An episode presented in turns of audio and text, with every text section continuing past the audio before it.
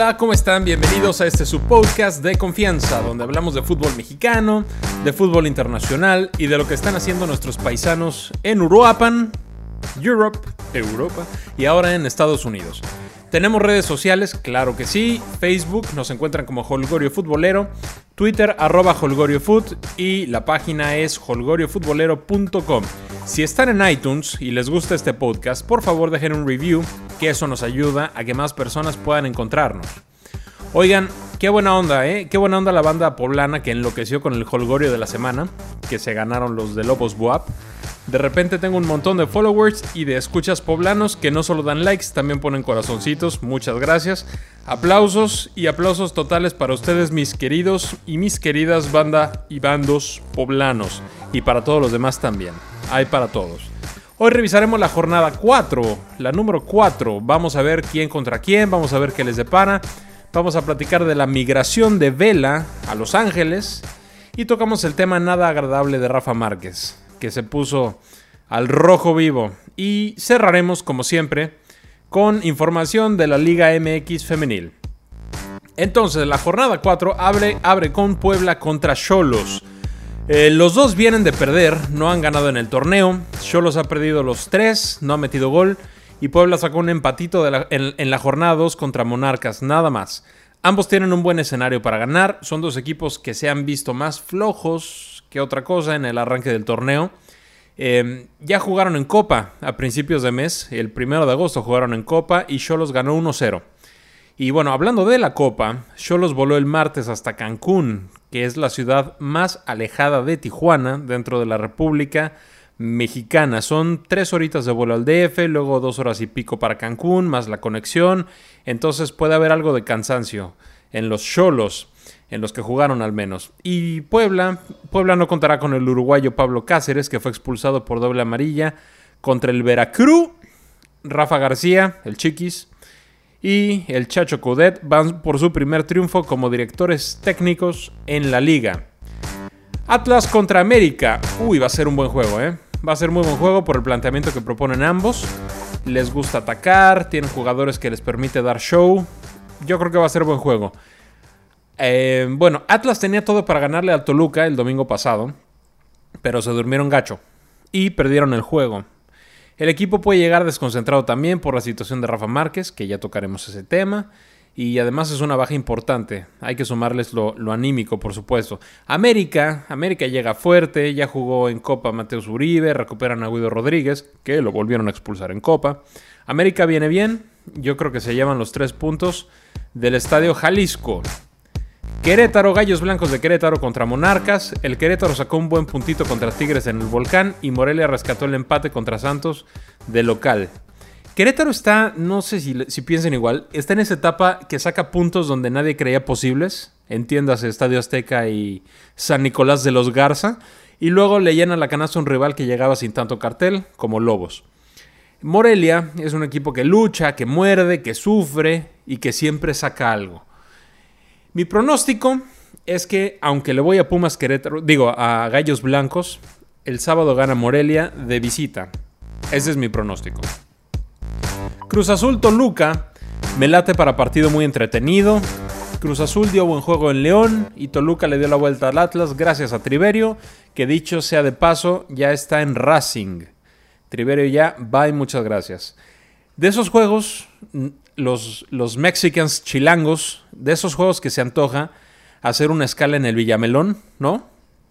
Echarse unos taquitos, una cervecita, caminar al estadio y suponiendo que no llueve, disfrutar del juego con otra cerveciux en la mano. Pinta para eso. Yo digo que es un buen empate, yo digo que 2-2 va a ser buen juego Cruz Azul contra Toluca. Los dos juegan bien. Luego, más tarde el sábado, Rayados contra Chivas. Otro buen juego, ¿eh? Buenos juegos esta semana. Eh, Rayados encontró buen fútbol ante Cholos. Les clavó tripas nada más. Jugaron con Pumas a mitad de semana. No jugaron mal, merecían haber ganado. Pumas empató al final. Em, Chivas está jugando. Pues no está jugando mal, la verdad. Tampoco muy brillante. Eh, pero no pierden. Tampoco ganan, pero no pierden. Yo creo que Chivas no tiene chance. ¿eh? Yo creo que Chivas no tiene oportunidad contra Rayados. Es más, creo que se pueden llevar de dos para arriba. porque no está defendiendo bien Chivas. Entonces mi pronóstico, Rayados le gana a las Chiviux. Siguiente juego es el Pachuca contra Tigres. Despertará Pachuca. Sacará su primer punto o puntos del torneo contra Tigres. Se ve difícil, ¿eh? Se ve bien difícil. Regresa, como ingrediente especial, regresa Ener Valencia, a la que fue su casa hace algunos años, donde se coronó campeón, donde se coronó título de gol, eh, ganó el título de goleo, se cansó de hacer goles Ener Valencia, entonces vuelve, pero ahora con Tigres. Em, ¿Qué opinan? Si mete gol, ¿celebrará o no celebrará? ¿Qué harían ustedes? Tema, tema interesante, ¿eh? porque hay quienes dicen que, que, pues, ¿cómo vas a celebrar? Hay quienes dicen, pues, pues, ¿por qué no, verdad? Las respuestas a esta pregunta, como el voto, como el sufragio, son personales y no hay respuesta correcta o incorrecta. En el voto sí, aquí no. Para mí, supongamos que, supongamos que yo jugué un par de temporadas con la Juve. La rompí y ahora me compró el Barcelona. ¿Por qué estos equipos? Pues porque me llegaron al precio. Entonces, si le meto gol a la Juve, yo lo festejo igual que siempre. Y si lo festejo igual que siempre, a pesar de que jugué con ellos, no me convierte en traidor. ¿No? Así es como pienso yo. Entrando al campo, ¿no? O sea, llego, llego al campo, saludo a la afición rival con la mano derecha en el corazón y al terminar el juego me despido de la misma forma. Eh, agradecimiento, pues hay, por supuesto que sí. Y, y, cariño y estima, por supuesto que hay. Pero ahora te debes a otro equipo y ahora tienes otra afición. Entonces, el que quieras a otro no significa que odies o que trates mal o que, o que desprestigies al equipo con el que jugaste. Por ahí tienes a Borja. Borja jugó en Pumas y en América. Y, y complicado, ¿no? Pasar de Pumas al América. Y aún así, hoy en día Borja dice, le voy a los dos. Pero Borja, ¿quién quieres que gane? No, pues el que gane. Yo soy feliz con los dos. ¿Cómo crees? ¿No le puedes ir a la América de Pumas? Bueno, ese que dice que no puede es el que no puede. Otros que sí, mi, mi punto de vista es claro. Esto es lo que yo haría. Pronóstico reservado para el juego. ¿eh? Yo le pondría triple. Como en Quiniela, Pachuca Tigres, yo le pondría triple. Puede, puede despertar Pachuca. Sí. Puede ser un, un, empate ahí aburridón también. Tigres le puede pasar por encima. Por supuesto que sí. Todo puede pasar en este juego. Pachuca Tigres, yo le pongo triple. Siguiente partido, Necaxa contra León. El Necaxa ha sido un equipo muy sólido, muy muy sólido en estos tres juegos. Con excepción tal vez de los primeros 19, 20 minutos contra Chivas, en el, partido pasado. Eh, pero ha sido un equipo bastante sólido. Y León, León es más garra que buen fútbol, pero tiene jugadores que saben con la pelota, que, nada más tienen que fusionarles, se tienen, tienen que acordarse de, de, del tono y del ritmo y con eso, no acordarse, tienen que encontrarlo. Y con eso van a jugar mucho mejor al fútbol. Me gusta mucho que León le echa, que León le mete, y eso significa que no están haciendo ninguna cama para ningún técnico. Y me gusta cuando eso pasa. Eh, hay mucha gente, hablando de técnicos, hay mucha gente que supone que una derrota más de León y Torrente se va. Eh, probablemente sí. También hay algunos nombres que suenan para sustituirlo, para llegar a León, y no los mencionaré. No los mencionaré porque dos de esos nombres los quiero en mis Pumas, en mis Pumas, en caso de una contingencia. Entonces, eh, pero bueno, es, es complicado. Mi pronóstico es que Necaxa le gana a León. Mi pronóstico es que Necaxa salta al liderato de la tabla. Siguiente juego, todos de pie por favor, fuera gorras. Los Pumas reciben a Lobos Buap, flamante equipo en la Liga MX, sorpresivo primer lugar de la tabla. Pumas Lobos, ya lo mencionaba en el, en el episodio del martes, Pumas tiene que ganar sí o sí a Lobos, no hay de otra. El siguiente juego, después de Lobos, es contra Tigres en Monterrey. Como yo lo veo, el único chance que tiene Palencia para tener chamba en 10 días, y yo quiero que Palencia tenga chamba el resto del torneo, nótese por favor, el único chance es ganarle bien a Lobos, que además traen la probable baja de Julián Quiñones por la sanción interna que le impusieron. ¿Se acuerdan este, de esta riña que tuvo con su compañero, que ya no está en el equipo? Bueno, no sé si vaya a jugar, la verdad, hablan de sanciones, no sé si sea económica, no sé si sea castigo de, tiempo de juego, pero bueno, por el bien de Pumas yo espero que no, que no juegue, pero bueno, ya ese será, será otro factor. Eh, otro, que, otro jugador que tendrá al menos un llamado de atención interno y esperar cruzar los dedos, las rodillas y los pies a que no tenga consecuencias mayores es Nico Castillo, que después del juego contra América subió a Instagram unos videos eh, demostrando, enseñando las fallas del árbitro y dejando espacio para, para perspicacias, para suposiciones. Eh, o, sea, cosa que se dio a entender que el árbitro beneficia al América, no que solo se equivocó. Entonces, pues mal por Nico, terriblemente mal por Nico, que deberá pensar con cabeza fría, muy, muy fría antes de hacer estas cosas. Esto no se hace, mi estimado Nico. Eh, a mí y a muchos también nos enoja y nos da impotencia y nos frustra, pero así jamás, nunca de los jamases se le ha ganado a ningún árbitro y menos a la comisión disciplinaria. Entonces, eh, pues dedícate a jugar, compadre, que lo haces muy bien. Eres, eh, para mí eres el mejor del equipo. Entonces, a seguir jugando y a, y, pues a pechugar, ¿no? A demostrarlo con goles, no, no con Instagrams. Por ahí no va. Al parecer, Alcoba tiene un problema muscular y puede ser baja para el domingo. No jugó contra Rayados, estaba para jugar y no lo hizo. Entonces, eh, pues en una de esas nos perdemos de Nico y nos perdemos de Alcoba también. Paréntesis, paréntesis, paréntesis. ¿Se acuerdan, ustedes fieles seguidores de Holgorio Futbolero, ¿se acuerdan de, qué jugador universitario he hablado y criticado las últimas semanas por Lepero? Exactamente, queridos escuchas, hablo de David Cabrera. Jornada 2 contra Atlas, lo amonestan bien por regresarse a insultar al Chavo Alustiza. Jornada 3 contra América, falla el penal Silvio Romero y Cabrera acto seguido corre y lo insulta. Pero ¿qué pasó ahí? Acabó. Ah, ah, partido de Copa contra Monterrey, minuto 88, lo amonestan por reclamar y 5 segundos después lo expulsan por algo que dijo. Entonces, va de nuez, David, mi estimado David Cabrera. Eh, vamos a sincerarnos contigo. Así no le sirves a Pumas. Así de esa forma no le sirves a Pumas. Necesitas ser el referente del equipo.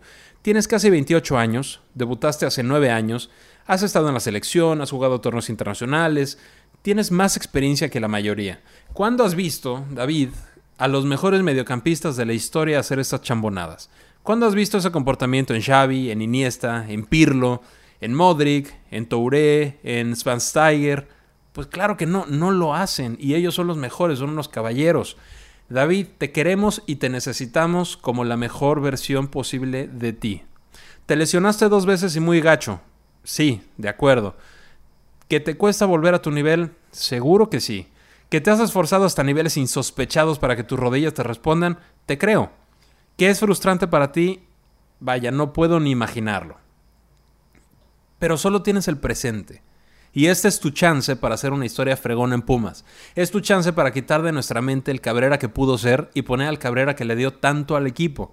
Te he visto jugar desde que debutaste y estoy completamente seguro que puedes hacerlo, no tengo dudas. Tienes el carácter y tienes la imaginación y tienes el talento, lo demás es concentración y trabajo. Mi estimado David, estamos aquí para apoyarte, echarle ganas, echarle para adelante, que nosotros no nos cansamos de apoyar. Listo. Cerremos paréntesis. Mi pronóstico es Pumas 2, Lobos Buap 0. O sea, ganan mis Pumas. Y cierra la jornada el domingo. Partido Pumas fue el domingo también. Cierra la jornada el domingo en el territorio Santos Modelo. El Santos contra el Veracruz. En el papel se ve un juego sencillo para Santos. En el papel, todos hay que jugarlos. Ahí les encargo el Real Madrid contra el Alcorcón hace algunos años. Todos hay que jugarlos. En el papel se ve sencillo para Santos. Veracruz viene de ganarle al Puebla, pero yo le pondría un asterisco. Sin demeritar la función de Veracruz, claro está, pero le gana al Puebla con dos errores groseros. Eh, el de Moy, que no se avienta, el de la, de la defensa que la rechaza y se la dan al, delantero.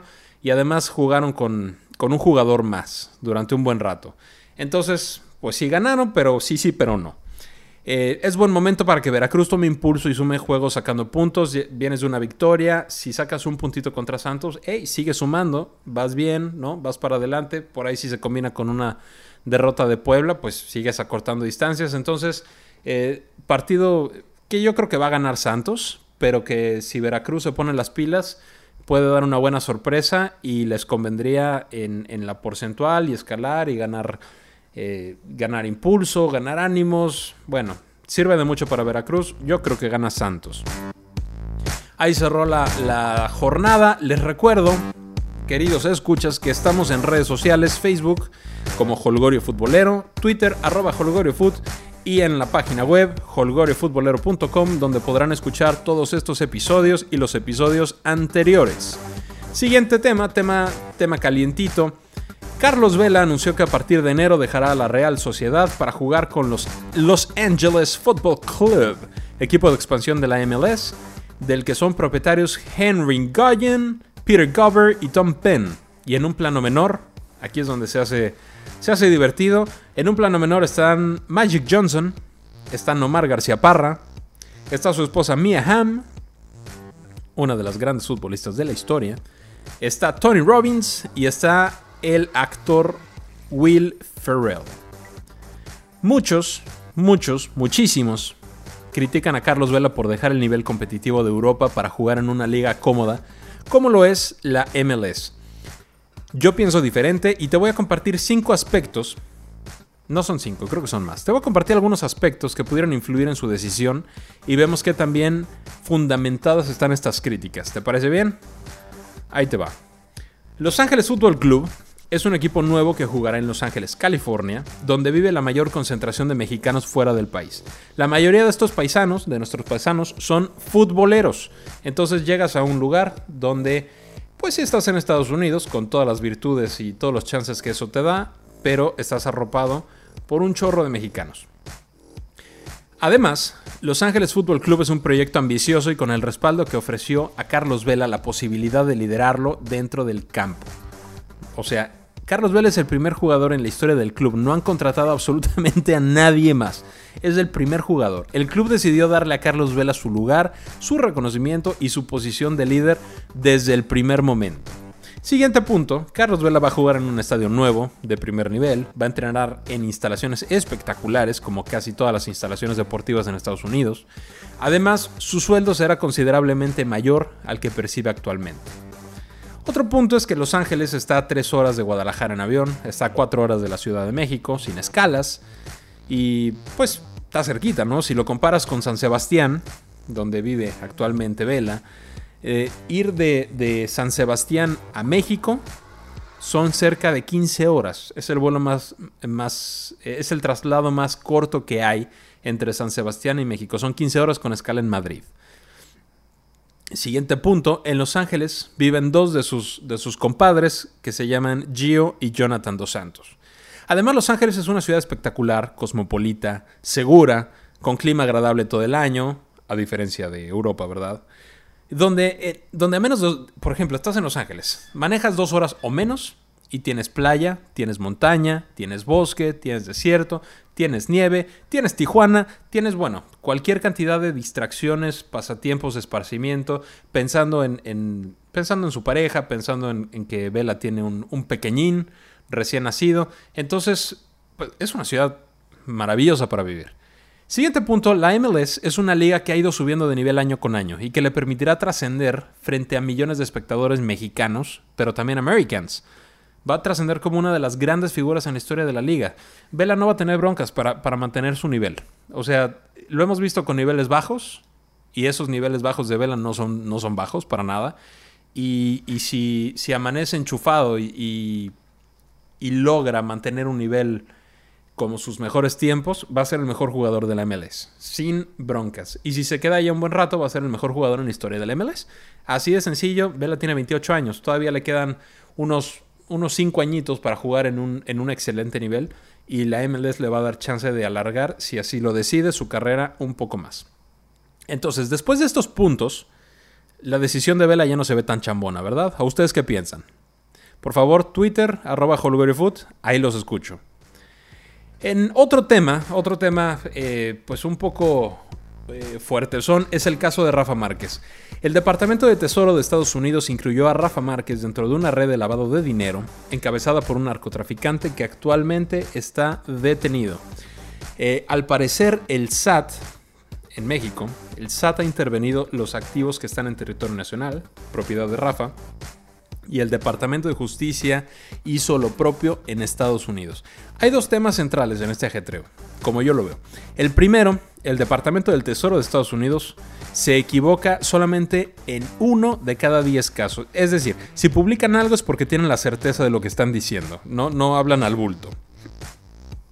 Segundo, esto no quiere decir que Rafa Márquez esté coludido. Aunque sí quiere decir que es responsable. Me explico. Las empresas o las asociaciones que se utilizaron para lavar dinero efectivamente son de su propiedad, pero son o fueron manejadas por otras personas. Rafa se dedica a jugar fútbol, no se dedica a manejar sus, sus empresas. Entonces yo pienso que Rafa es ajeno a esta red y deseo, igual que muchos, que pueda demostrar su inocencia. Por lo pronto a mandarle buenas vibras y a respetar su espacio.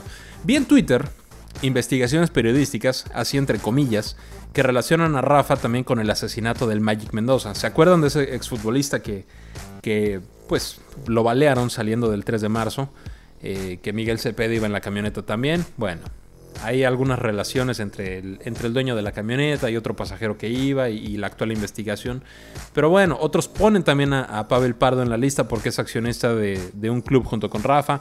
Eh, y hay un chorro de cosas. Eh, tristemente, este tema es un agasajo para periodistas mala leche, para periodistas sin escrúpulos, que seguirán investigando, otra vez entre comillas, para vender y crear reacciones en redes y publicarán cualquier cosa que se les ocurra, ¿no? Pueden ser reales, pero si estás en una investigación y si realmente te importa la persona, que evidentemente no les importa, eh, te haces un poquito a un lado. Todo lo que tengamos que saber va a salir.